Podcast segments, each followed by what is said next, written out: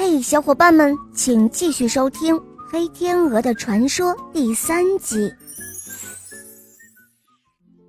蛤蟆从身上拿出了一片七彩叶子，瞬间，蛤蟆就变成了一名英姿飒爽的武士，手握重剑，杀气腾腾地向两个恶魔扑了过来。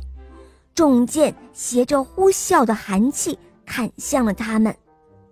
一个魔鬼来不及反抗，就被斩为两段；另外一个魔鬼见势不妙，丢下手中的天鹅，拔腿就跑。武士抛出了佩剑，一刀寒光过后，魔鬼大叫了一声，中箭身亡。武士救下了几只天鹅，为他们洗去血污，包扎好伤口，问道：“你们怎么会落入魔鬼手中呢？”其他的天鹅到哪里去了？天鹅湖还有多少恶魔？其中一只天鹅说道：“感谢大侠的救命之恩。自从这群恶魔夺取了我们的领地，杀我兄弟姐妹，不知死了多少只天鹅。我们跟恶魔仇深似海，不共戴天。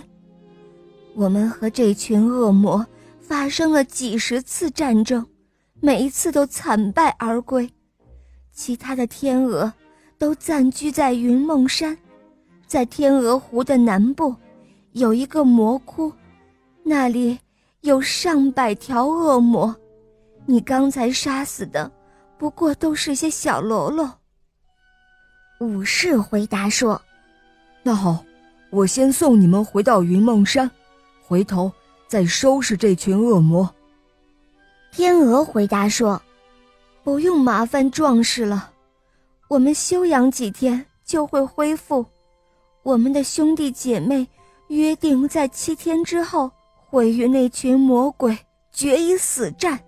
现在他们都去搬救兵了。七天之后，只见天空中飞来成群的天鹅，还有许多别的鸟类，它们越聚越多。”为首的正是蛤蟆朝思暮想的白天鹅，武士带着几只天鹅与白天鹅们会兵一处，朝魔窟走去。大群的水鸟在天鹅湖的上空盘旋鸣叫，武士手中紧握着剑，冲到魔窟前，只见一群狰狞的怪物在狂叫着。他们手中拿着各种兵器，武士、天鹅和各种水鸟们率先发起冲锋。